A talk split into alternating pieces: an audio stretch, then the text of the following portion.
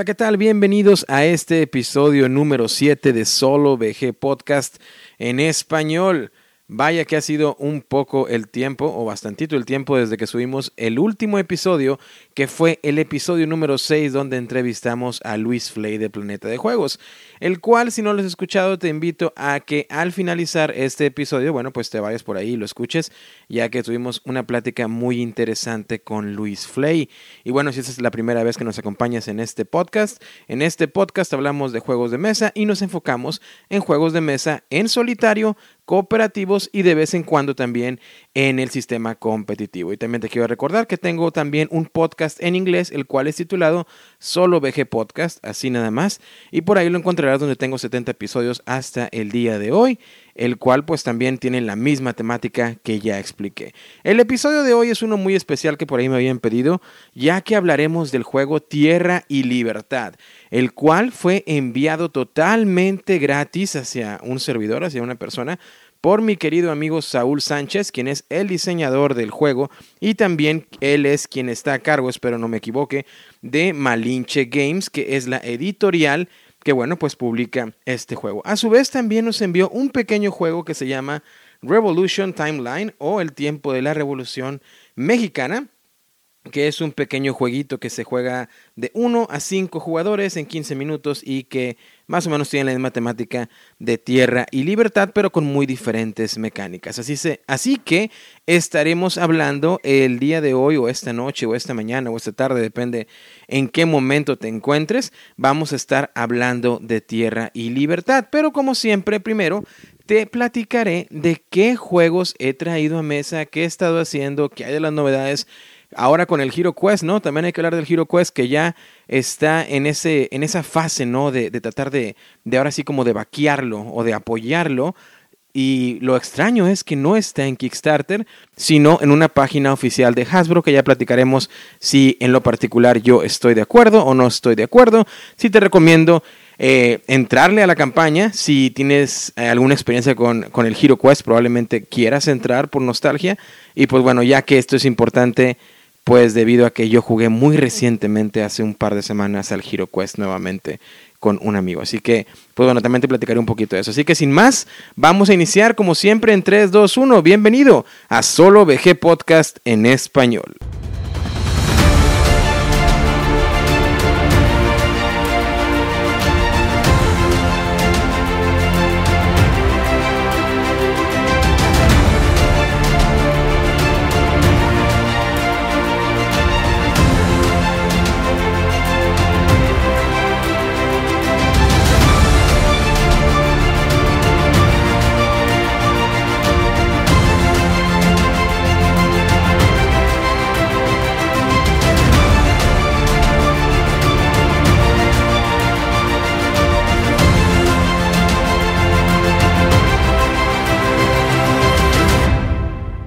Y muy bien, pues ahora sí estamos listos y con toda la energía para arrancar en este episodio número 7 de Solo VG Podcast en español. Y como te platicaba en la introducción, vamos a entrar de golpe, ¿no? Entrar de lleno y hablar de el Hero Quest. Eh, antes, antes de comenzar a hablar del, del Hero Quest, quiero mandar un saludo muy especial para mis amigos de Qué Rico el Mambo Podcast, ya que no fue en el más reciente episodio ni el anterior, creo que fue hasta el anterior que por ahí mencionaron uno de los comentarios que dejé por ahí en el programa respecto al Downforce, me parece que estaban platicando por ahí. Así que, pues bueno, enviaron un saludo. Creo que Gonzalo, el, conductor, fue el que envió un saludo más afectuoso. Y a su vez, bueno, pues yo envío un saludo muy afectuoso y te recomiendo bastante su podcast. Eh, qué rico, el Mambo Podcast que es un podcast de juegos de mesa, obviamente, ¿verdad? Eh, está, creo que está grabado en España, bueno, muy seguramente en España, perdón, pero no recuerdo en qué ciudad, creo que ellos se conectan por Skype o algo así, por ahí platican. Así que muy interesante el programa, uno de mis favoritos, eh, de mis podcasts favoritos de juegos de mesa, a su vez con Planeta, así que chequenlo por ahí, qué rico el mambo, y si puedes, deja un comentario por ahí de que quién te envió, ¿no? Para que, para que llegues por ahí. Pues bueno, ahora sí empezar con el Hero Quest. Vamos a empezar con el Hero Quest y hablar de este tema que ha estado resonando muy, muy, muy fuerte en, los, en el último mes. Y esto ha debido a que el mítico juego Hero Quest, como ya probablemente lo sabes, ha sido relanzado, en este caso por la compañía Hasbro. La, la temática o la interrogatoria ¿no? de este juego es si vale la pena. Debido a que el Hero Quest, pues como ya muy seguramente sabes, eh, la temática pues es un dungeon crawler, ¿no? O un, un juego de, de por ahí explorar el, el, calabozo o la mazmorra, como según como lo llames y donde estés ubicado. Eh, ¿Es necesario entrar en Hero Quest? Esa es la pregunta que me he estado haciendo y que en muchos podcasts he escuchado. Bueno, pues la cosa es que en mi opinión, obviamente, y esto está muy conocido y ni yo lo estoy revelando, ni, y todo el mundo lo sabe, todos los que estamos en este, en este gran hobby, es que el Hero Quest sí es un juego que trae mucha nostalgia para muchos que lo jugaron, tengo que ser totalmente honesto, yo no tengo ninguna copia del juego, ni lo jugué de pequeño, ni mucho menos, yo lo vine jugando hasta hace poco, eh, pero pues siempre ha sido como que el incluso eh, para algunos el santo grial, ¿no? En cuestión de, colección del hobby, es decir, no el mejor juego que ha habido, pero sí ese producto de colección que tienes que o que a muchos les gustaría o que muchos se sienten comprometidos a que tienen que tenerlo en su estantería. Y probablemente porque fue el primer juego que revolucionó esto del dungeon crawler o del, o del el explorar el calabozo o la mazmorra, como ya mencioné. Y fue ese juego que trajo según muchos expertos del juego, muchas personas que han jugado el juego por muchos años, que trajo a mesa o convertido a un juego de mesa la temática de Dungeons and Dragons o calabozos y dragones. Así que pues, en realidad, como objeto coleccionable, creo que sí tiene su valor, ¿no? De hecho, ahorita si tú buscas, por lo menos aquí en América, en Estados Unidos o incluso en Latinoamérica, si buscas el juego en segunda mano, es decir, por eBay o algo por el estilo, te lo encontrarás más o menos en unos 180, 200 dólares el juego base, ¿no? Ya si quieres las expansiones, pues un poquito más caro. Y en su mayoría estos juegos están en condición usada. Ahora bien, cuando se hizo el, relanzamiento, disculpa, del Hero Quest, o cuando se anunció el relanzamiento, yo aún recuerdo que en la página de internet solo te venía un contador de días y de horas, y hablando con un buen amigo que él sí tiene el Hero Quest, y es con el que juego muy habitualmente, platicábamos y nos emocionábamos porque decíamos, bueno, esto va a ser una campaña de Kickstarter, esto va a venir con los clásicos stretch goals, este, de seguramente va a traer un, el juego renovado con nuevas mecánicas, incluso los dos ya emocionadísimos que sí, lo vamos a hacer un insta-back, ¿no? O sea, automáticamente vamos a vaquear el juego con el all-in, vamos a entrarle con todo. Y resulta, para nuestra sorpresa y la sorpresa de muchos, es que Hasbro desea lanzar o lanzó su propia plataforma simulando al Kickstarter, pero a esta se le conoce ahora como Hasbro Pulse. Y básicamente es exactamente la misma idea. La cuestión aquí es que si tú te lanzas a la página desde tu móvil o tu ordenador o tu tableta, verás que no hay mucha información. Solo la información de que vas a obtener el juego, los héroes que vas a obtener, las miniaturas, los conceptos digitales, algunos por ahí extras, ¿no? Algunas miniaturas extras que te van a incluir. Viene una de, de, de tiempo limitado o Limited Time Exclusive, que es Sir Ragnar, y ahí te viene, por ejemplo, la miniatura y te dice que el juego base va a incluir 71 eh, miniaturas bases, más 4 extras, más esta limitada para darte en total un, un, número de 76 miniaturas. Te viene por ahí la descripción de los monstruos, de hecho aquí estoy viéndola en mi celular. Te viene por ahí también la escenografía que te van a incluir en el juego, con justo igual al juego original, que era algo que lo caracterizaba, la, la escenografía por ahí. Y esa es en la, ahora sí que le llaman el Heroic Tier, ¿no? O como que la, el Pledge o si lo quieres vaquear en el modo más básico que es el modo heroico. Ahora bien, si quieres obtener todo, que es este modo heroico, más las dos expansiones, más todo lo que te vayan a echar por ahí extra o aventar por ahí extra, esta tiene un valor de 150 dólares americanos. Eh, tienen por ahí algunos, pues simulando algunos stretch goals, ¿no? Por ejemplo, de cuando llegan al, uno, al, al millón con 200 mil dólares, pues te van a incluir otra miniatura, al millón con cuatrocientos mil más dados, este y así, ¿no? Más miniaturas, por ahí otro, otro librito para, para los quests aventuras y todavía tienen más estos llamados o simulando stretch goals hasta llegar a los 3 millones de dólares. Ahora bien, la problemática de este juego que si tú me escuchas en otro país que no sea Estados Unidos o Canadá, es que este juego no va a tener envío a esos países. Obviamente, obviamente, como ya lo sabemos, va a haber maneras para poder conseguirlo. Eh, algún conocido en Estados Unidos o en Canadá que pueda echarnos la mano por ahí y que pueda obtener este juego o, viceversa, ¿no? Creo que hasta he escuchado que por ahí en la BGG hay algunos usuarios que se están ofreciendo que viven en Estados Unidos. Eh, pues para poder eh, tomar órdenes, ¿no? O pedidos de otros países y poder pues nada más eh, tener un poquito de ganancia y un poquito aumentar el envío, lo cual obviamente va a ser más caro si tú me escuchas en Europa. Porque creo que en Europa los derechos todavía los tiene eh, Dionisio, ¿no? Que esto fue, estoy muy mal informado de lo que voy a decir, pero creo que hace un par de años salió también en Kickstarter, en una editorial o diseñador o o publicista, o la verdad no tengo, no tengo el conocimiento, pero salió en España, era el lanzamiento del Hero Quest. Mucha gente le entró, pero pues hasta ahorita nunca se produjo el juego, este, nunca lo recibieron obviamente. Entonces, pues bueno, creo que los derechos en España y en Europa está un poco todavía controversial, ¿no? Pero Hasbro decidió lanzarlo. Al principio nada más era Estados Unidos y el envío era carísimo en Canadá, carísimo, pero lo actualizó Hasbro y ahora Creo que el envío es muy similar al de Estados Unidos en Canadá. Ahora bien, mucha gente criticaba, bueno, ¿por qué el HeroQuest no, la lanzó Hasbro en Kickstarter? Pudo haber obtenido más, más dinero, eh, tal vez no fue la manera inteligente. Hay que recordar que la plataforma Kickstarter, cuando alguien lanza una, cuando es un diseñador independiente, una compañía, llámese como se llame, cuando tú lanzas un producto para Kickstarter, Kickstarter automáticamente va a tomar creo que el 10 o el 15% de todas las ganancias que generes. Obviamente, muy seguramente, Hasbro sabía que este, este lanzamiento iba a estar fácil, facilito por arriba del millón de dólares. Fácil, eso era seguro. ¿Qué es lo que sucede? Que Hasbro dice, bueno, ¿por qué tengo que dar esos 100 mil dólares ahora sí que a la, a la plataforma, ¿no? Cuando yo lo puedo generar sin necesidad de tener que pagar esa comisión. Y por eso ellos lanzan Hasbro Pulse. Ahora bien, también, si lo vemos de otra manera un poco mercadotecnia, ¿no? Debido, yo no conocía a Hasbro Pulse para nada, no sabía ni que existía hasta el, hasta el, el. Pero ahora metiéndote a Hasbro Pulse, a su página de internet, puedes ver que hay otras, otras figuras coleccionables, que hay por ahí algunos otros, otros juegos que tienen.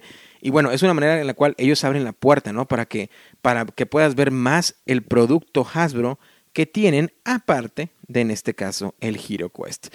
Así que si lo vemos de esa manera, tal vez no fue una idea tan descabellada el no hacerlo en Kickstarter. A mi opinión, creo que fue la manera más inteligente. Hasta el día de hoy, que estamos grabando en octubre 13 del 2020, este mítico año del 2020, eh, el Hero Quest tiene recaudado 2.137.205 dólares y aún le quedan 24 días, 6 horas y 47 minutos al momento de esta grabación.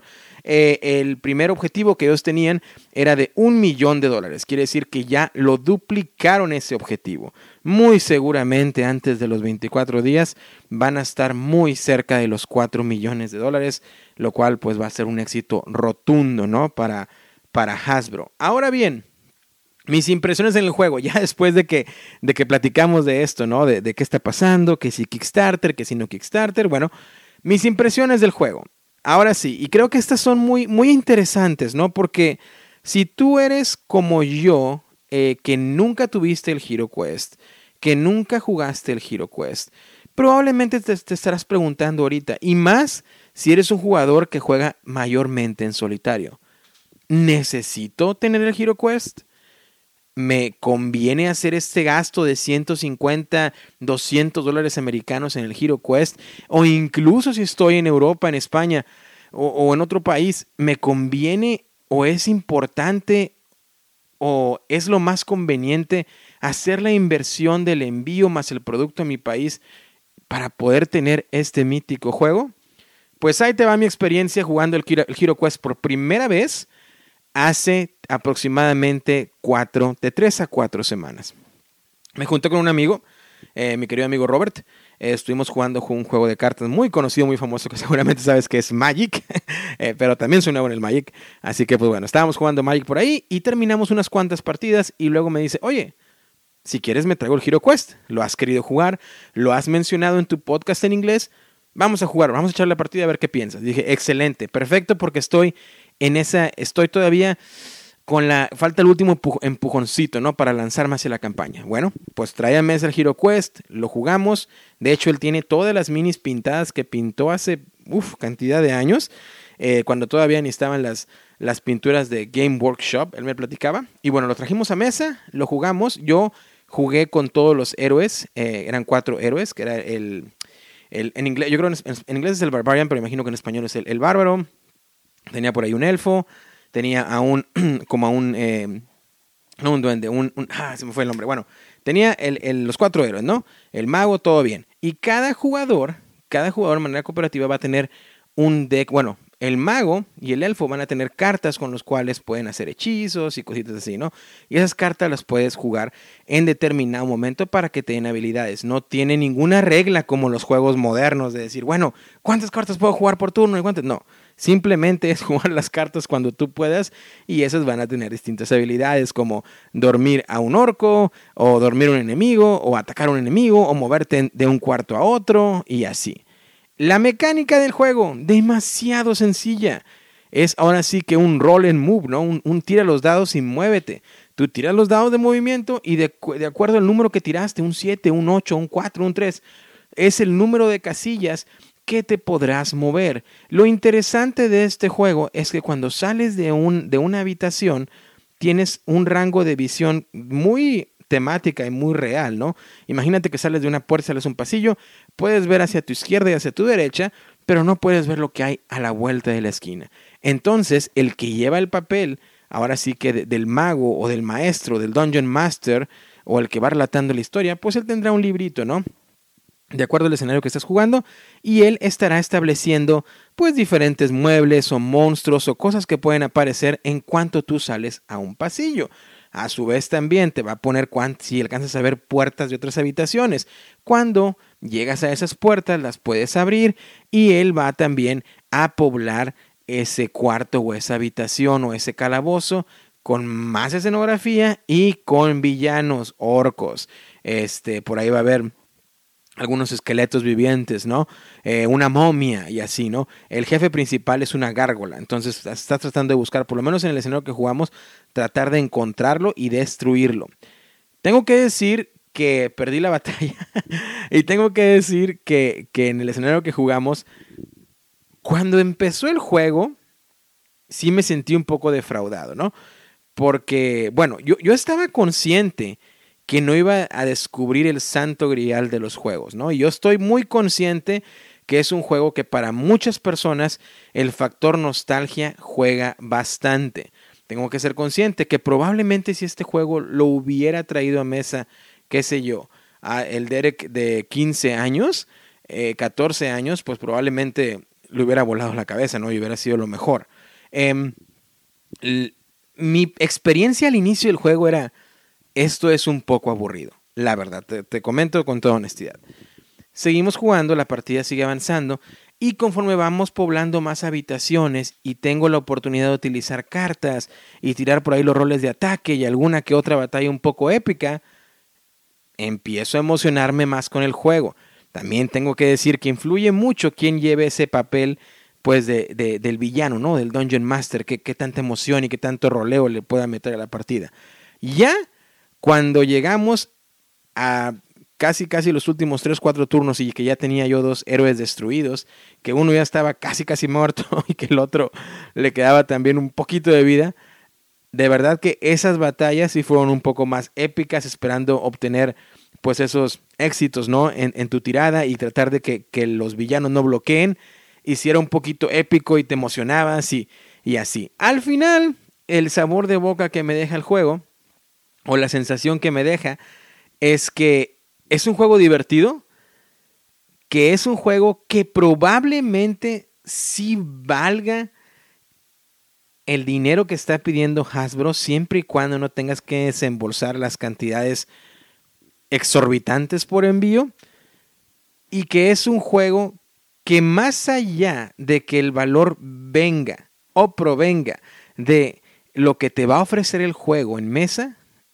versus o contra el factor coleccionable, creo que el factor coleccionable gana. Es decir, cuando tú compres este juego, no esperes como yo, como le cometí, no esperes que este va a ser, si no lo has jugado, si ya lo jugaste, pues sabes bien de lo que hablo, que este va a ser el santo que va a ser el mejor dungeon crawler que has jugado. No, hay muchísimos, muchísimos juegos, los que tengo aquí en la estantería, que te puedo decir que funcionan mucho mejor en esa temática y que la verdad que están de maravilla. Por ejemplo, uno de mis favoritos, El Señor de los Anillos, Aventuras por la Tierra Media, Maximum Apocalypse de eh, Rock Manor Games, eh, Cthulhu, Dead May Die, también excelente, los de Mansions of eh, Arkham Horror, tercera edición, los, incluso los mismos juegos de, de Dungeons and Dragons, el, el templo, Temple of Elemental Evil, o Templo del Mal, el Templo del Mal Elemental, se podría decir, la leyenda del Drizzt, hay bastantes, bastantes Dungeon Crawlers que funcionan mejor.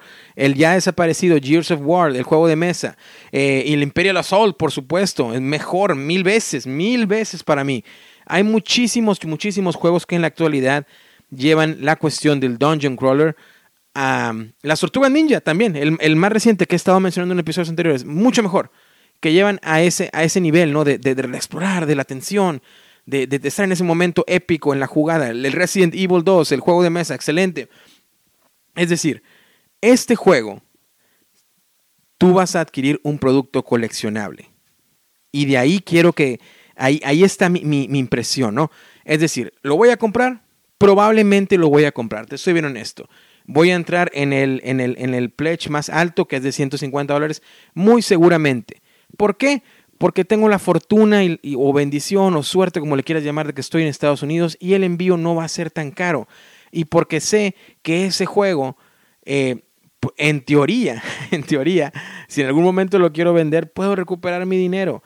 También sé que es un juego que ese factor me está ganando el factor coleccionable, el factor, factor de tenerlo en mis estanterías. ¿Necesito tenerlo? Probablemente no, pero es un juego que, va a ser algo de colección, algo coleccionable, algo que, que todo mundo conoce, ¿no? O que todo mundo en el hobby alguna vez ha, oído, ha escuchado el Hero Quest. Ahora bien, si yo no estuviera aquí y estuviera en un lugar donde fuera muy costoso el envío, definitivamente no. Definitivamente no iría por él. Ni siquiera haría el esfuerzo. Y eso es lo que quería platicarte bien rápido, bien claro antes de iniciar el episodio en sí en forma y hablar de Tierra y Libertad. Que hablar del Hero Quest, ¿no? Porque es lo que, lo que ha estado sonando últimamente por todos lados. Así que bueno, pues depende de ti, ¿no? Chécalo y si no lo has checado, búscalo en, la página del Hasbro Pulse, este, que es P-U-L-S-E. Eh, Hasbro, pues como ya sabemos, la marca H-A-S-B-O-S-B-R-O. E, eh, y a ver qué opinan, ¿no? Coméntame por ahí en los comentarios de iVox o en mi Facebook, Instagram o Twitter, solo VG Podcast. Coméntame por ahí qué opinas del Hero Quest. Eh, si, si te vas a lanzar por él, si no, tus impresiones, tu recuerdo, la nostalgia que tienes con el juego. Y pues bueno, ¿no? Ahí está lo mío como un, un, una persona o un jugón que lo jugó apenas hace cuatro semanas por primera vez, las impresiones del Hero. Porque la mecánica aparentemente no va a cambiar en nada. Ahora bien, ¿lo puedes jugar en solitario? Sí, sí lo puedes jugar en solitario porque de hecho hay una página de internet que puedes descargar como aplicación eh, no recuerdo el nombre ahorita, pero simplemente te va a ir generando, eh, tú le vas a poner en la, aplicación en qué lugar estás y te va generando, de acuerdo al escenario, pues la escenografía o los villanos y va a ir haciendo ese papel del, del Dungeon Master, ¿no? Así que lo puedes jugar a esas alturas con la tecnología del día de hoy, totalmente en solitario o cooperativo. No creo que funcione mejor, te lo soy pero, pero pues bueno, ¿por qué no? no? Si, si de plano es lo que tú lo que tú quieres hacer y quieres jugar el Hero Quest y quieres experimentar el Hero Quest, pero no tienes por ahí con quién jugar, bueno, eh, busca por ahí en, internet, creo que está Hero Quest, eh, no recuerdo el nombre, pero muy seguramente no será muy difícil de encontrar por ahí si le pones Hero Quest Solo Mode o en modo solitario y te aparecerá la página que ya te estoy mencionando. Así que esto ha sido la pequeña sección de Solo VG Podcast de El Hero Quest. ¿Qué he estado jugando últimamente? Fíjate que me tardé mucho en grabar el episodio número 7, que es el que estamos haciendo, y esto debido a que me tomé unas vacaciones personales eh, de mi trabajo y estuve por ahí en una cabaña en unos glaciares eh, muy bonitos en, el estado de Montana y por ahí tuve la oportunidad de jugar algunos juegos con personas no jugonas y la verdad que, que hubo, buenas, buena respuesta, ¿no? Uno de ellos que jugamos, por supuesto, Sparks, el cual está publicado por la editorial Keymaster Game. Es un juego de 1 a 5 jugadores que se juegan aproximadamente de 30 a 60 minutos y es diseñado por Henry Audubon, que es el mismo diseñador que diseñó otro jueguito llamado Space Park. ¿De qué va Park? Simplemente somos unos, unos hikers, ¿no? Unos, ¿cómo se le diría? Montañeses, yo creo. Eh, unos hikers o montañeses que vamos a ir eh, atravesando diferentes eh, regiones de un parque y vamos a ir tomando recursos para visitar a distintos parques nacionales de Estados Unidos principalmente. Es decir, cuando caes en alguna casilla que te genera un recurso de montaña, pues agarras un recurso de montaña. Si es de bosque, pues un pino. Si es de sol, pues un solecito. O de agua, ah, igualmente de agua. Y haces diferentes acciones. Puedes tomar fotografías también de la naturaleza y eso también te dará puntos de victoria. Y con esos recursos, al final de cada temporada, podrás visitar parques que estarán, eh, pues ahora sí que ahí establecidos en mesa para todos. Visitas un parque y los parques traen puntos de victoria.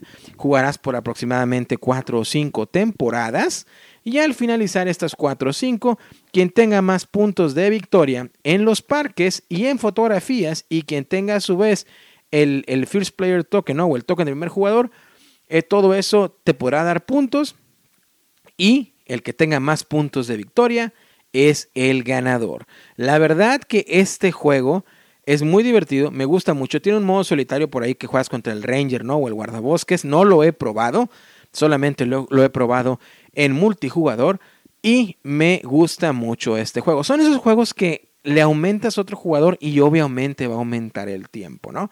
Eh, entonces lo jugamos cuatro jugadores, vuelvo a repetir, dos no jugones, mi esposa y yo. Y el juego en realidad duró aproximadamente una hora 15 minutos, no fue tan largo, fue muy divertido y eh, esas personas pues se vieron, lo, vieron de manera muy positiva, les encantó, se les hizo un poco complejo obviamente entrando al hobby o ni siquiera entrando al hobby siendo personas no jugonas, pero sí los atrajo más a los juegos de mesa. Y eso me encanta porque son de esos juegos de mesa de ventana que he mencionado, los cuales pueden traer más gente al hobby. Y lo que nosotros queremos en nuestro hobby es que haya más gente definitivamente. Otro jueguito que por ahí también jugamos fue el Century Golem Edition. Y el Century Golem es otro juego que me encanta eh, porque siento que funciona para eh, jugones y no jugones. En el Century Golem, bueno, pues si no estás muy familiarizado, la idea es ir en contra, somos estos mineros, ¿no? Que, estamos en estas minas de fantasía donde hay pues golems o monstruos em, que están muy, muy adorables. Y pues bueno, vamos a ir eh, turno a turno jugando cartas para poder descubrir ciertas piedras o diamantes eh, en las minas para luego intercambiarlas por varios de estos golems o, monstruos, si les quieres ver así, y que estos nos darán puntos de victoria. Es un juego divertidísimo que no requiere lenguaje, su iconografía o simbología es muy sencilla y irás jugando cartas de tu mano, porque en tu turno ya sea podrás hacer cualquiera de estas tres acciones. Una es simplemente jugar una carta y obtener las piedras o diamantes que la carta mencione o las habilidades que la carta mencione. Otra es descansar, que es todas las cartas que jugaste previamente regresarlas a tu mano. O la otra es intercambiar esas piedras o diamantes por estos golems que te mencionaba y así sucesivamente jugando con estas mismas personas. El juego no duró más de 45 minutos, muy rápido, me encanta, porque el Century Golem, eh, diseñado o publicado por lo menos aquí en Estados Unidos por Plan B Games y diseñado por Emerson Matsuki, que también es el diseñador, espero no equivocarme, del Machi. Eh, es, es, es un juego muy rápido, muy sencillo. Cualquiera lo puede jugar, no importa el idioma inglés o español, para nada. Las reglas vienen en una hoja de dos caras, muy sencillo, muy bien explicado, con un inglés muy básico, con algunas figuras ahí ilustradas que te enseñan qué hacer y listo, a jugar. Eh, el juego puedes incluso meterle más jugadores con expansiones eh, y no, va a no creo que afecte el tiempo. Eh, por ahí la vez pasada jugué la segunda parte del Century Golem, que lo hace un poco más juego de mesa, un poco más de worker placement, ¿no? colocación de trabajadores. La verdad, que este juego, el Century Golem así, el normalito, el de las cartas, creo que es suficiente y creo que, me, creo que es lo que espero y lo que necesito de este juego. Nuevamente, es un juego que los jugones, como, como yo, como tú, lo podemos disfrutar bastante, pero a su vez puede ser un juego que sirve de ventana o de puerta para atraer a más personas y a su vez tú lo vas a disfrutar, porque muy, muy usualmente también ocurre que hay juegos de ventana o de puerta para atraer a más eh, aficionados al hobby, pero lo que ocurre es que a veces no lo disfrutamos tanto, ¿no? Nos preocupamos más por enseñar el juego y nos preocupamos por saber si esa persona lo está disfrutando y tú en realidad no disfrutas tanto el juego, no sientes esa profundidad, esa estrategia, simplemente estás como que, bueno, te quiero mostrar mi hobby, esto es lo que es y a ver si te gusta y bueno, ojalá nos veamos nuevamente, ¿no? Bueno, con este Century Golem no sucede así y la verdad es que te vas a divertir. Yo me divierto. Eh, yo, ahorita si vinieran amigos y me dijeran, oye, pon el Century Golem a mesa, lo pongo y me doy una divertida, que, ¿qué te cuento? ¿no? Así que ese es otro juego que he estado jugando. También jugué el Infinity Gauntlet a Love Letter Game. Y este más que nada es la versión de, de los míticos Love Letter de Marvel, en el cual un jugador lleva la, el rol de Thanos y los otros jugadores llevan el rol de los Avengers o los Vengadores, Capitán América, eh, Spider-Man, Thor, todos los héroes de Marvel, ¿no? Y pues básicamente un jugador gana si logra, es Thanos, si logra poner ya sea todas las piedras, del, todas las piedras, eh, que ahora sí del infinito, ¿no? Eh, las seis piedras en el tablero y puede, ahora sí que tronar los dedos y todos desaparecen, justo como en la película, o si logra destruir a todos los Vengadores. Si los Vengadores o Avengers logran destruir a Thanos, pues ellos ganan el juego. Es un jueguito muy rápido que puede, lo jugué a cuatro jugadores, yo con el rol de Thanos. Eh, es la primera vez que gano, siempre pierdo cuando juego con Thanos. Es la primera vez que, es la primera vez que logro poner las seis piedras del infinito y tronar los dedos. Eh, pero tengo que decir que muy seguramente fue debido a que ellos no son jugones y no tenían por ahí mucha estrategia. Igual lo disfrutaron, pero no tanto como los juegos anteriores. Y por último, el otro juego que más recientemente jugué fue el de el diseñador Isaac Vega y publicado por Plate Hat Games y es Dead of Winter Long Night, la noche larga de Dead of Winter. Ojo, hijo de Ahí te va. Lo jugué con estos mismos dos, esta pareja de no jugones, este matrimonio, mi esposa y yo. Y me di cuenta que cada vez que juego el Dead of Winter lo disfruto más. Es un juego, para mí en lo particular es un juegazo. Este te lo recomiendo. Ahora sí que en cualquier época del año, yo te lo recomiendo. Si me dices, Derek, recomiéndame un juego cooperativo con la temática apocalíptica, definitivamente Dead of Winter es uno de mis favoritos. Y lo jugamos en modo cooperativo, no le quise poner el modo del traidor, ¿no? Este, o este juego de, de, roles ocultos. No lo quise poner porque, pues bueno, de por sí el Dead of Winter a veces puede ser un poco complicado para personas nuevas en el hobby. No quise hacerlo más complicado, quise hacerlo con información abierta de qué cartas tienes tú, esta carta es lo que, esto es lo que hace y así viceversa. Aparte porque tengo el juego completamente en inglés y esta pareja por ahí eh, a veces puede batallar un poquito con el inglés. Entonces, bueno, eh, traté de hacerlo de forma cooperativa, información abierta para poder ayudarnos unos a los otros y aún así perdimos. Eh, creo que el escenario que jugamos era en el cual no, teníamos que dejar a ningún sobreviviente, perdón, que dejar a ningún hombre atrás, así se llamaba el escenario y básicamente era encontrar sobrevivientes y ponerlos debajo de una carta para después poder ganar el juego, ¿no? Eh, me gusta este juego porque el modo cooperativo usualmente te pone el objetivo más complicado, es decir, por ejemplo, el que jugué yo, si lo hubiéramos jugado en el modo normal o semi cooperativo o de roles ocultos, hubiera sido de encontrar cuatro cartas de sobrevivientes más dos cartas más. ¿Por qué? Porque era el número de jugadores más dos. En este caso, como lo estábamos jugando completamente cooperativo, era el número de jugadores más cuatro cartas. Y aparte, como, hay, como este, este juego tiene el módulo bandido, el cual vas colocando bandidos en cada etapa de crisis en las diferentes locaciones, esos bandidos irán a su vez robando cartas que podrían ser las cartas de los sobrevivientes. Esto es si está relacionado con el juego. Si no tienes idea de cómo se juega Dead of Winter, bueno, básicamente es, estamos una colonia, ¿no? Somos una colonia de sobrevivientes, el, el apocalipsis zombie, el estilo de Walking Dead. Y pues bueno, hay que ir a encontrar suministros y cumplir con la misión de la ronda y también estar planeando cómo cumplir con la misión del juego. Hay que ir a diferentes lugares, a la estación de policía, a la gasolinera, a la tienda de, de, suministros, en fin, pero cada vez que viajas de un lugar a otro tienes el riesgo de que por ahí pues un zombie te muerda y te mueras, ¿no? Y con, puedas contagiar a los demás o cada vez que pelees con un zombie, de igual manera, puedes tienes el riesgo de que te puedan morder y te puedas morir y puedas infectar a los demás, viceversa. Y entre el juego hay muchas otras mecánicas que van cambiando turno a turno porque antes de que sea tu turno, la persona a tu derecha por ahí sacará una carta de evento y secretamente leerá un poco y verá si aplica o no aplica o si puede aplicar durante tu turno si tú haces cierta acción. Y si eso ocurre, pues te dará, un poco de narración, un poco de narración de la situación que está ocurriendo y te dirá pues tus opciones y qué tienes que hacer y esto a veces cambia las reglas del juego y así, ¿no?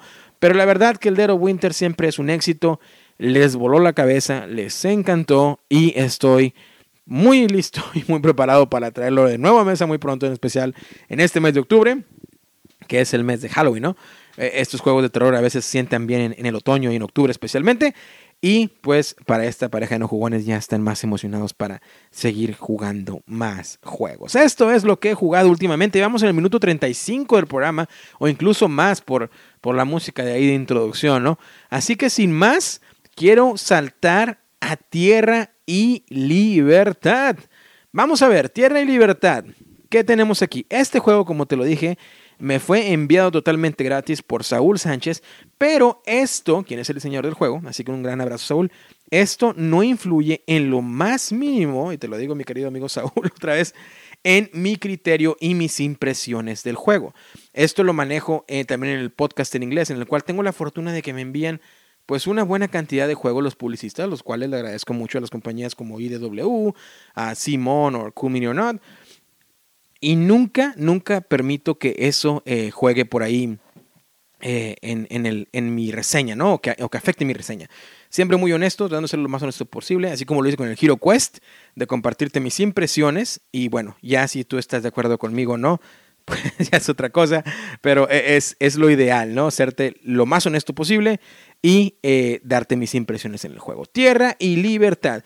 Este juego también lo había conocido yo por el podcast Mariachi Meeple, al cual envío un fuerte saludo eh, a, los, a mis compañeros por ahí de, de Mariachi Meeple, a en especial a Armando, que por ahí siempre está bien al pendiente. También eh, por ahí a Zapata, ¿por qué no? Te recomiendo que vayas a La Matatena, que es su, su, blog en YouTube, junto con su esposa Laura. Tiene un blog muy interesante y muy divertido en YouTube, su canal La Matatena, y siempre están por ahí reseñando juegos y mostrando nuevos juegos en español, así que pues, pues de maravilla, ¿no? Saúl pertenecía a María Chimipul, o pertenece, no, creo que pertenecía a María Chimipul, ya no está por ahí, pero él diseñó este juego y fue una campaña muy exitosa en Kickstarter. Así que vamos a ver, Tierra y Libertad. ¿Qué tenemos? En la caja principal tenemos a esta ilustración de los revolucionarios viniendo por ahí, uno a caballo, incluso con un machete o una espada, ¿no? El otro por ahí también con unos rifles. Tenemos por ahí una revolucionaria también lista con su arma para disparar y este ferrocarril, porque estaremos en los tiempos de Porfirio Díaz, eh, viniendo de la nada hacia enfrente de la caja, casi apuntándote a ti, diciéndome, vamos, vamos a la guerra, esto es tierra y libertad. cabe, cabe mencionar que este juego es obviamente con la temática de la revolución o de los tiempos del porfiriato de México. Si, si tú estás familiarizado con ese tema, bueno, pues eh, eh, muy bien, ¿no? Porque ya sabes de qué va. Si no, pues bueno, es un tema que te lo comento como mexicano, se vivió en México y que fue el tiempo revolucionario de nuestro país. Porfirio Díaz ha estado en el poder por más de 30 años con el lema orden y progreso. El país se modernizó, se implementó electricidad en las ciudades, las líneas ferroviarias se extendieron por toda la República, pero los campesinos viven en condiciones deplorables. Indignantes leyes los despojan de sus tierras para luego contratarlos y hacerlos trabajar en ellas como asalariados. Los hermanos Flores Magón usan la prensa para expresar la insatisfacción de la gente. Francisco y Madero preparan un levantamiento con su lema sufragio electivo no reelección, tratando de quitar a Porfirio Díaz de el poder. En Tierra y Libertad los jugadores representan a una facción en tiempos de la Revolución Mexicana. Los revolucionarios deberán trabajar en equipo para lograr cambiar la constitución del país y hacer que incluya las demandas del pueblo. Las distintas facciones tendrán que avanzar por el territorio mexicano mientras se enfrentan los embates del ejército contrarrevolucionario, todo para obtener recursos, tropas, armas, ideas humanistas y poder político que les permitan ir logrando puntos de influencia necesarios para implementar una nueva constitución. Esto es Tierra y Libertad. ¿Qué vamos a encontrar en el juego? Te voy a dar rápidamente los contenidos que encontramos por ahí. Vamos a obtener, obviamente, como todos los juegos, como la mayoría de ellos más bien, un tablero el cual está ilustrado pues con, el, con, el, el, mapa mexicano, ¿no? Y un poco de Estados Unidos, porque por ahí va, también el juego, ¿no? Eh, también cinco tableros de facción personalizadas, 50 fichas, dos dados, 103 piezas de madera, que estos serán de, de recursos y unos meeples por ahí muy bonitos. 6 miniaturas de plástico, 217 cartas en inglés y en español, los reglamentos en inglés y en español y las guías rápidas. En este juego también vamos a encontrar tres distintos modos de juegos, que es el solitario, que es muy importante para, estos, para este podcast, ¿no? Para nosotros. El cooperativo, que a su vez también lo implementamos como solitario sin ningún problema. Y el one versus all o uno contra todos. Así que hay tres formas distintas de jugar tierra y libertad. Tierra y libertad, vamos a ver cómo se juega rápidamente en la siguiente sección.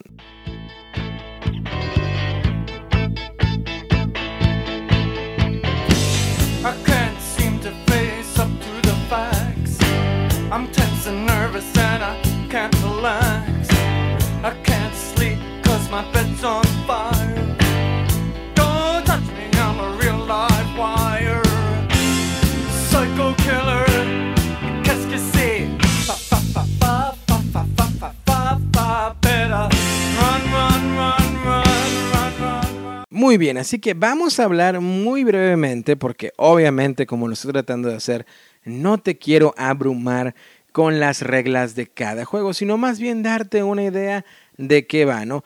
Algo que me encantó de este juego y, creo que cabe mencionar, y ahora sí que debería dejarlo para mis impresiones al final del, del episodio, pero te lo voy a decir, tan pronto como abres la caja, te vas a encontrar un, un detrás del tablero, ¿no? Que dice Constitución Política de los Estados Unidos Mexicanos 1917 y por la parte posterior o la contraportada también el sello mexicano y de 1917.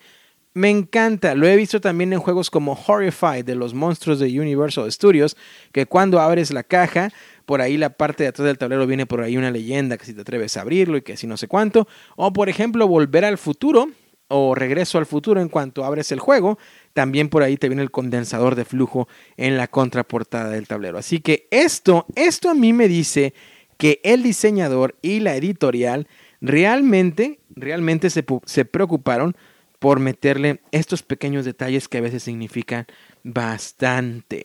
En Tierra y Libertad son de estos juegos que vas a ir colocando trabajadores, obteniendo recursos para poder, pues como ya lo mencioné en la descripción, por ahí estar en contra del porfiriato, ¿no? Usar estos héroes revolucionarios para poder cumplir tus objetivos.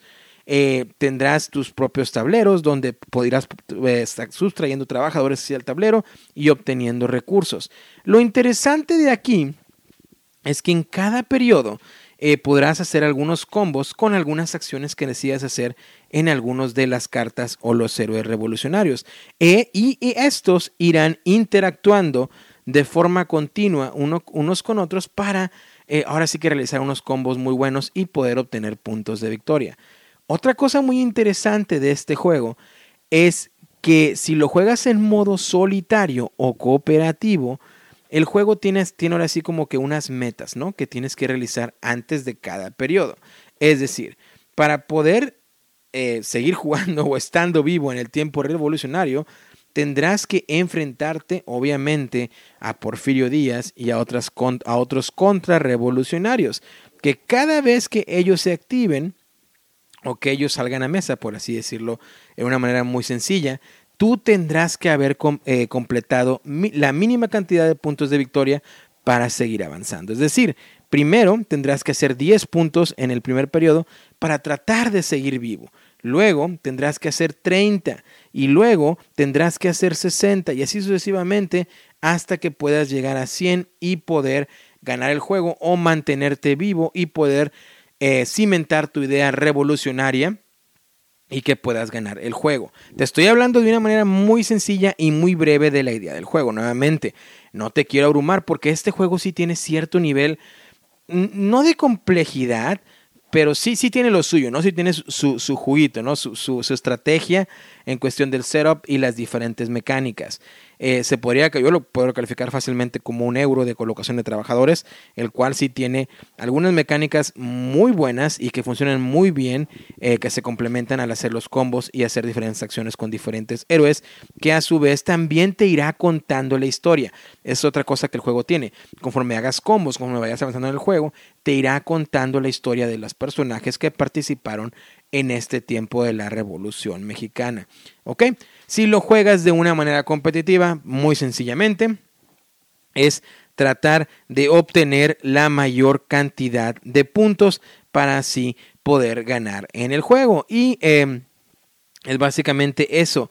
Eh, si lo juegas, eh, perdón, en el, modo, en el modo uno contra todos, pues uno lleva a los contrarrevolucionarios y los otros dos llevan a los revolucionarios. Así que estos son los modos con los cuales lo puedes eh, pues jugar, ¿no? Ahora bien, Principalmente las maneras que será es la solo cooperativo, que es básicamente tratar de llegar a esos puntos de victoria, o la otra en la cual el contrarrevolucionario irá llevando el otro papel y tratar de evitar que no cruces esas, esas metas o esos periodos eh, con puntos para que pues ellos puedan ganar la, la partida. Así que esto es en teoría y muy, ahora sí que simplificado, cómo se juega tierra y libertad.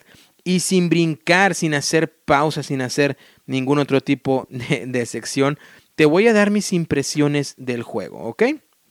Muy bien, ahí te va. Este juego es muy especial para mí porque, pues, como te lo mencioné, una, mi buen amigo Saúl Sánchez me, envió el juego.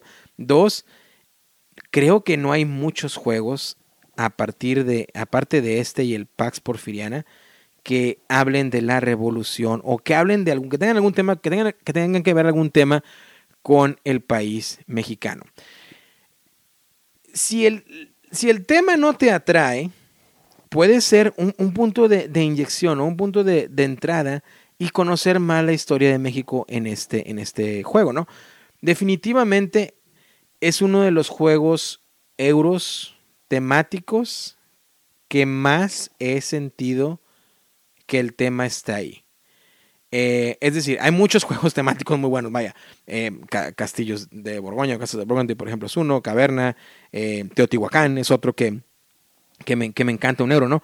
Pero, por ejemplo, Teotihuacán es un juego que es un euro, que es muy bueno, pero a su vez siento, sí el tema está ahí, pero no lo siento tan temático. Es decir, y, esto, y esto es la parte que es un poco, pues ahora sí que es rara, ¿no? Porque por lo regular los juegos euros no tienen tanto ese factor temático como los llamados Ameritrash. Pero hay algunos otros que sí lo tienen. Eh, Teotihuacán, por ejemplo, por volver a ese, lo tiene porque sí está el Valle de los Muertos y vas haciendo puntos y vas a los templos. Pero siento que igual, o sea, alguien más pudiera ver por ahí eh, ahora sí que hacer el reskin, ¿no? O hacer poner otro tema y no, no, no, afectaría tanto. Igual sería un buen juego. No estoy diciendo que Teotihuacán es un mal juego, al contrario, me, gusta mucho, pero no tiene el tema tan arraigado. Es decir, no sé, si, no sé si puedo explicarme bien cómo lo tiene, por ejemplo, Tierra y Libertad. Obviamente, no son comparables. Eh, creo que Teotihuacán tiene un nivel de complejidad muy, muy, muy superior a tierra y libertad. Eso no quiere decir nada malo, porque no, no, necesariamente siempre lo complejo o lo más complejo es lo mejor. Pero bueno, estamos hablando de tierra y libertad. Una de las cosas que me, me gustó mucho del juego es el detalle de las miniaturas. Por ejemplo, tendrás la miniatura de Zapata, tendrás la miniatura de Madero, tendrás la de la Constitución Política, tendrás también la de Villa, la de los hermanos Magón o Flores Magón, y la de Porfirio Díaz, por supuesto, que pues aquí es el, enemigo, ¿no? De, del juego. Otra cosa que, también me pareció, eh, pues, ni para bien ni para mal, ¿no? Sino que cabe mencionar son los meeples, que tendrá esos famosos meeples de madera. Y la, la calidad también de las cartas que te vienen en el juego. No es la mejor calidad en las cartas, tengo que ser totalmente honesto, y da la impresión que a su vez este es un juego al cual se le metió bastante cariño y bastantes ganas y bastante ímpetu y bastante amor, pero que también fue eh, fabricado o impreso muy independientemente. La verdad desconozco y mentiría si dijera, no sé si Saúl lo mandó a, o Malinche Games lo mandó a imprimir eh, eh, o hacer la producción en, en China, ¿verdad? Como, como, la mayoría de los Kickstarters. No lo sé, lo desconozco, pero me diera la impresión, y puedo estar muy equivocado, que este juego fue producido de una manera más eh, casera o local, lo cual, lo cual no quiere decir tampoco nada malo, es simplemente la calidad es distinta. Las cartas, vuelvo a decir, no es la mejor calidad, pero tampoco recuerdo haber visto otro juego que tuviera esta calidad de juego tan, esta calidad de cartas tan, tan única, ¿no? Porque es como que carta, pero es entre papel y como cartoncillo. Eh, pues bueno, digo, es diferente, ¿no? Eh, y, esto, me, me, agrada mucho que haya incluido las configuraciones rápida, la guía rápida por periodo y la guía de referencia, tanto en inglés como en español, en hojas aparte. Y esto pues para poder referirnos a ella durante el juego. Este, también en el reglamento está muy bien explicado todo, tanto en inglés como en español, la inmersión del juego, cómo colocar los representantes contrarrevolucionarios, depende del modo que estés jugando, si estás jugando en el modo cooperativo, que es de 2 a 4 jugadores, los ataques, si estás jugando la fase de acuerdos, de mantenimiento, en el modo cooperativo, el fin del juego, los contrarrevolucionarios contra todos, también sus fases, eh, que es de 3 a 5 jugadores, en fin, todo viene muy bien. Yo eché unas partidas en solitario y en cooperativo. No lo he, he tenido la oportunidad, soy bien honesto, de, de jugarlo de uno contra, contra los demás. Y esto porque batallé un poquito. mi, mi, experiencia con el juego es que obviamente mi esposa y yo lo recibimos y lo disfrutamos porque tenemos pues, pues eso, ¿no? Que somos mexicanos, nos encantó la temática y todo, y vamos a ver, ¿no? Y, y te, va, te va educando bastante el juego y, y, me trajo memorias a, a, cuando estaba por ahí en la secundaria, ¿no? En México, incluso en la primaria, en las clases de historias, todo eso. Me, me trajo memorias muy, muy agradables. Pero con mis amigos ahora sí que gringos, no americanos, fue un poquito por ahí meterlo, la verdad, este, porque ahora sí que ah, son temas muy, muy sensibles, pero como que no, no les llamo mucho la atención, ¿no? Y, créeme, créeme, te lo digo, antes de que entremos en temas de que ahora sí que, ah, pues que, racista y esto, que lo otro, te, te, lo aseguro que con la gente que yo me junte un poquito, nada que ver, al contrario, es todo, todo, lo, todo lo contrario, digo, ellos no van por ese lado. Eh, y, y la verdad es que tampoco, ellos son cero patriotas, o sea, nada que ver al, patriotismo americano, son cero patriotas, ellos están en contra de todo eso y son más eh, modernos, ¿no? por decir algo. Em, pero a su vez eh, batallé un poquito ¿no? En, en, meter el juego. Sí lo, lo jugamos en modo cooperativo y tengo que decir que una respuesta, la respuesta fue muy positiva.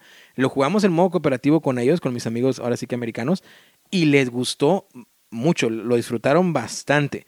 Eh, entonces la respuesta fue positiva. Pero a su vez creo que la manera en que yo lo jugué también solo y con personas mexicanas lo disfruté un poquito más, pues por cuestión de la temática. Y creo que cualquier persona en castellano o en español que lo juegue lo va a disfrutar un poco más que, pues ahora sí que principalmente los americanos, ¿no? No sé cómo serían en Europa. Y creo que Saúl ha tenido respuesta muy positiva, me comentaba la vez pasada, eh, eh, de gente ahora sí que americana y de europeos que han disfrutado bastante del juego, lo cual es muy positivo.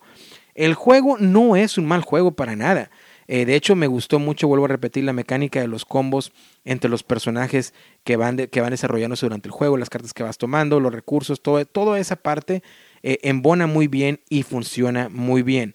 Simplemente son esos detalles que del tema, ¿no? Creo que, que el tema no es para todos definitivamente y no puede ser tan atractivo para todos, eso lo reconozco. Eh, pero bueno, Ahí está. Este juego, creo que también otro plus que tiene es que en cuestión, ahora sí que educativa, sí te va a dejar, porque vas a conocer los personajes, si no, si no, si no conoces nada del tema, y vas a entender un poquito más de, ese, de esa, o vas a conocer un poquito más del tema de la revolución mexicana. Y si eres como yo, que lo viste cuando estabas en la secundaria, preparatoria, primaria, de temas de historia, pues te va a traer ese, ese, pequeño, otra vez como que refrescar un poquito la memoria, ¿no? Y ver de que, ah, sí, ya no me acordaba de este personaje o así, ¿no?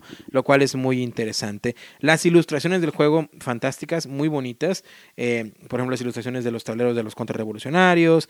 Eh, vas a tener el rol de un, eh, de un revolucionario, de los realistas del sur, por ejemplo, de los realistas del norte, y uno, cada uno de ellos va a ser representado por Francisco Villa, por Emiliano Zapata, también puede ser los, eh, los antireeleccionistas, que esos son por Francisco y Madero, también puede ser de los anarquistas, que son los hermanos Flores Magón, en fin, cada, cada personaje que desees tomar o cada rol que desees tomar durante el juego tendrá su tablero personalizado, el cual está muy bonito, muy bien explicado, la, la iconografía es muy sencilla y obtendrás esa miniatura, la cual pues... Eh, bueno, es, es, muy bonita, ¿no? También y, definitivamente veo a mucha gente eh, por ahí pintándolas y disfrutando bastante. Eh, entonces, e, eso es, ¿no? Los dados de madera, los tokens de cartón muy estándar, calidad muy normal, a excepción de las cartas como ya lo mencioné. E, eso ayuda bastante. Por ahí te vienen unos stickers o unas estampitas para las minis también, para que si les quiere dar un poquito de más color a los nombres, pues por ahí lo hagas. Mi calificación al juego, ahí te va de tierra y libertad, yendo del 0 al 5. En cuanto 0 es un juego que no quieres jugarlo, que lo quieres quemar, no quieres gastar energía en quemarlo, y un 5 que quieres jugarlo cada vez que se pueda o de ser posible todas las noches para poder disfrutar de él y que es el juego perfecto, es aquel santo grial de los juegos de mesa. Bueno, definitivamente tengo que decir que Tierra y Libertad no es el santo grial de los juegos de mesa, eso está claro. No, no, no, no, definitivamente no es el 5. Para mí, Tierra y Libertad cae en un sólido y creo que el, el, episodio pasado comentábamos algo por ahí, un, un, un, rating o un rating similar a este. Pero yo a Tierra y Libertad le doy un 3.8. Esto es decir, casi, casi, casi, casi llegando al 4. Eh, ¿Por qué un 3.8? Un 3.8 no es para nada malo. Un 3.8 quiere decir que lo disfruté, que lo puedo traer a mesa y lo puedo disfrutar igual. Simplemente es, por ejemplo, el, el modo de uno contra todos o de jugar contra los contrarrevolucionarios no me parece que sea necesario en este juego. Entiendo por qué está ahí, entiendo que obviamente en cuestión entre, en cuestión no, tanto de marketing, sino de, rejugabilidad, entre más modos metas al juego o implementes en el juego, obviamente mayor rejugabilidad, mayor diferentes mecánicas, eh, viceversa, y por qué no también marketing, ¿no? De, uno contra todos. Creo que este juego, en modo cooperativo o en modo solitario, funciona muy bien. Eh, definitivamente, sí leí bien las reglas de los contrarrevolucionarios y eso, pero definitivamente lo disfruté, a pesar de que soy en esto. No lo jugué, no tuve la oportunidad de jugarlo, es muy fácil visualizar, ¿no? Cómo sería el juego. Y creo, creo que este juego se disfruta más, en mi opinión y en mi experiencia, en el modo cooperativo y solitario. Ahora bien, si por ahí me preguntas, ¿cómo prefiero jugar el juego Tierra y Libertad? ¿Solitario o cooperativo? Definitivamente cooperativa. Cooperativo, perdón, será siempre mi manera de jugar Tierra y Libertad. Si tengo muchas ganas de jugar Tierra y Libertad y no tengo con quién jugar, el modo solitario está ahí. No deja de ser malo, para nada, para nada. También es, muy bueno. Simplemente en lo personal lo disfruté mucho, un poquito o mucho más eh, jugando lo cooperativo. Sí lo, sí lo jugué en solitario, pero lo disfruté más definitivamente en modo cooperativo. Eh, otros detalles de los del juego es la calidad de algunos componentes. Sí está un poquito, un poquito por abajo de, lo estándar, ¿no? En especial las cartas. Pero vuelvo a repetir, entiendo porque esto pues se siente que se hizo de una manera más casera, eh, más local, lo cual no es malo, vuelvo a repetir, no quiero que se, malentienda, no es malo, es simplemente ahí está ese detalle. Otra cosita que por lo menos en mi copia me tocó es que las, ahora sí que los, los insertos de plástico, no están del todo bien medidos para las cartas. Y definitivamente si por ahí les pongo fundas, pues va a ser menos y van a, no van a caber también. Yo terminé tirando los insertos, soy bien honesto, y simplemente poniéndolos en bolsitas las cartas. En diferentes lugares en la caja y, pues bueno, eso también a veces por ahí también sigue, esos detallitos siguen bajando un poquito por ahí cuando al, en cuestión del producto final, no tanto en la mecánica de juego, sino el producto final que es el juego de mesa. Eh, creo que es un juego que vale la pena, vale la pena. Si tienes, la oportunidad de traerlo a mesa o, de que un amigo tuyo lo tenga, eh, o incluso si tú lo quieres comprar, porque creo que lo, creo que lo, pues, tienes acceso a él en Amazon y el precio no es tan, tan caro. La última vez que chequé creo que andaba entre los 40 a 50 dólares americanos. Si tienes la oportunidad de obtener una copia para que lo cheques, sí te lo recomiendo. Te lo recomiendo y creo que te va a gustar. Incluso nuevamente, si no sabes mucho del tema o nada del tema o mucho del tema, eh, creo que es un juego que vas a disfrutar bastante. Porque si algo tiene este juego, es que le metieron mucho, mucho, mucho ímpetu, muchas ganas, mucho, mucho amor al juego y eso se nota bastante en los componentes, en el tablero, desde que abres el juego, las ilustraciones, el arte, la caja, es caja pequeña, no es caja muy grande. Y creo que creo que vale la pena, creo que, que Tierra y Libertad va a estar en muchas estanterías de nosotros, yo definitivamente muchos de los juegos que, que me envían eh, termino regalándolos eh, a amistades o donando a las tiendas, porque aquí las tiendas este, tienen eh, ahora sí como que librerías de juegos para que puedas antes de comprarlos probarlos. definitivamente Tierra y Libertad, esa, es, esa, esa cuestión que digo, me gustaría donarlo a una tienda porque para que llegara más gente, pero a su vez el juego es bueno, así que lo quiero tener en mi colección.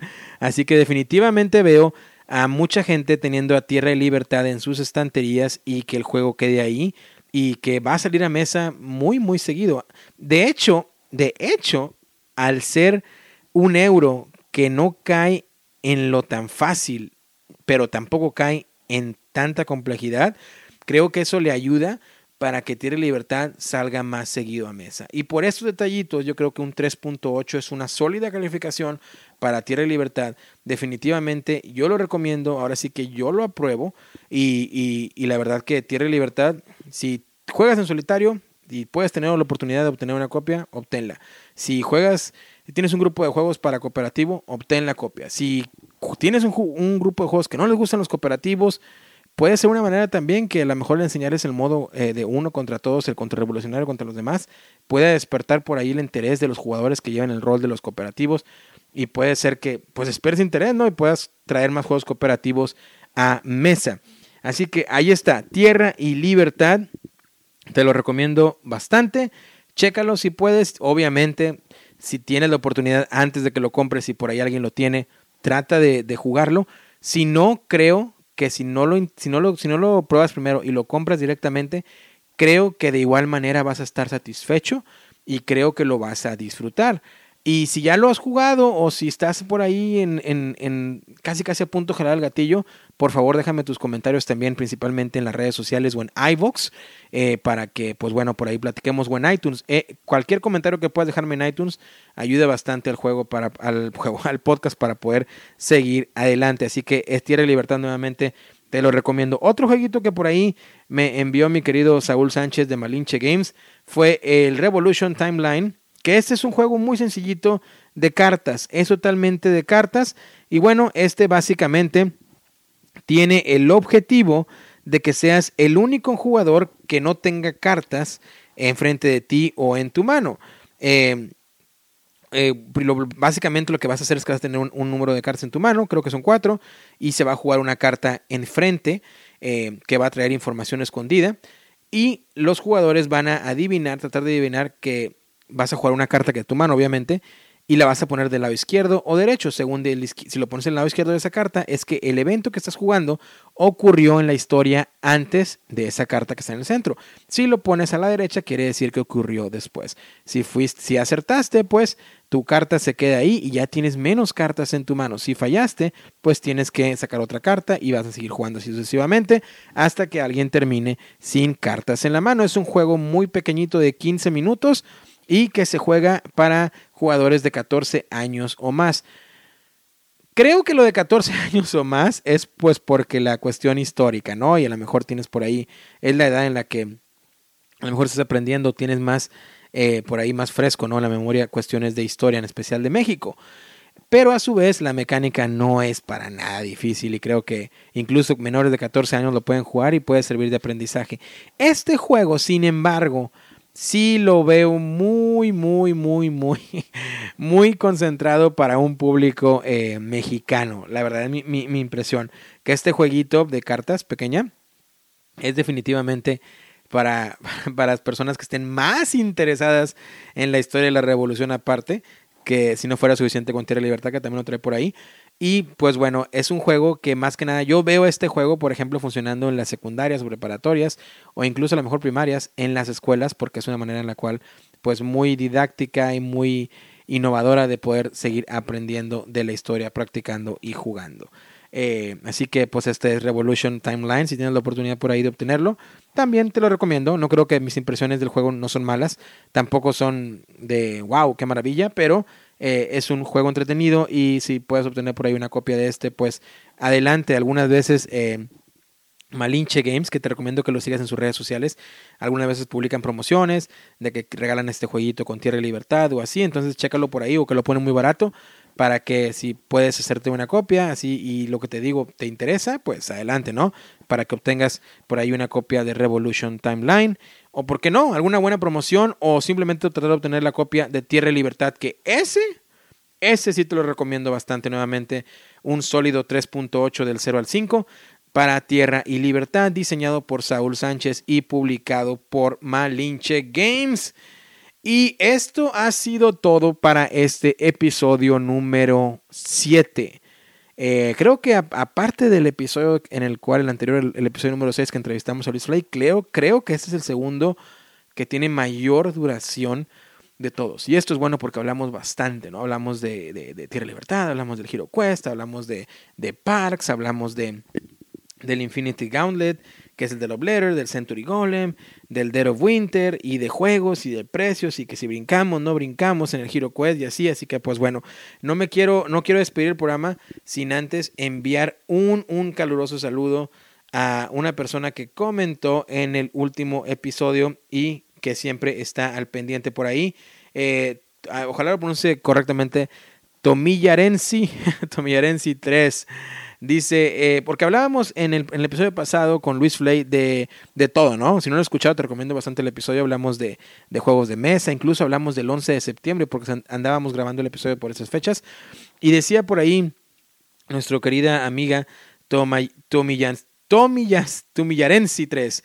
El 11 de septiembre no fue fin de semana, fue un día laboral porque recuerdo que yo lo vi en las noticias con los compañeros de trabajo tomando el café, y al entrar al bar y ver las noticias al principio dudamos si era verdad o una engañifa de las noticias, al estilo de la invasión extraterrestre de Orson Welles, así es. Derek, a ver si reseñas Tierra y Libertad. Bueno, pues mira, ya lo hicimos, ¿no? A ver si me, pedían que reseñara Tierra y Libertad. No lo he jugado ni he leído las reglas aún y me gustaría conocer tu visión. Bueno, espero que la visión que te, que te expresé en este episodio ojalá haya servido para algo. Eh, pone por ahí estupendo programa y ya te sigo en English y en español. Pues muchas gracias por seguir ahí y por comentar en iVoox en el Solo VG Podcast en español. Te recuerdo que puedes escuchar estos episodios por iTunes, TuneIn, Google Play, Spotify, iVoox, donde sea que el audio llegue, creo que solo VG Podcast en español y solo VG Podcast, que es del inglés, ahí estará. Rápidamente, en las redes sociales en las cuales me puedes seguir y me puedes comentar es en Instagram, Facebook y Twitter como solo VG Podcast. También me puedes enviar un correo electrónico a solovgpodcast.gmail.com. Y bueno, pues ya está, ¿no? Por favor, ponte contacto, déjame tus comentarios del Giro Quest, del Tierra de Libertad, de todos los que hablamos, a ver qué opinas. Eh, y pues nada, ¿no? A seguir, a estar, eh, a cuidarse, a estar bien, a estar fuertes, saludables en este caótico eh, año 2020. Y pues bueno, esto ha sido todo. Como siempre, nos vemos hasta la próxima, que espero no sea en tan largo tiempo, ya que no tengo vacaciones tan seguidas, así que ya el próximo debe ser en un par, en un, en un par de semanitas o probablemente una semana. Y traeremos más juegos más interesantes de qué hablar. Nos, sigan, nos siguen llegando Kickstarters, eh, nos siguen llegando eh, juegos de, de compañías, así que estaremos hablando bastante de más juegos. Sin más por el momento, como siempre, muchas gracias, un abrazo, yo soy Derek y hasta la próxima.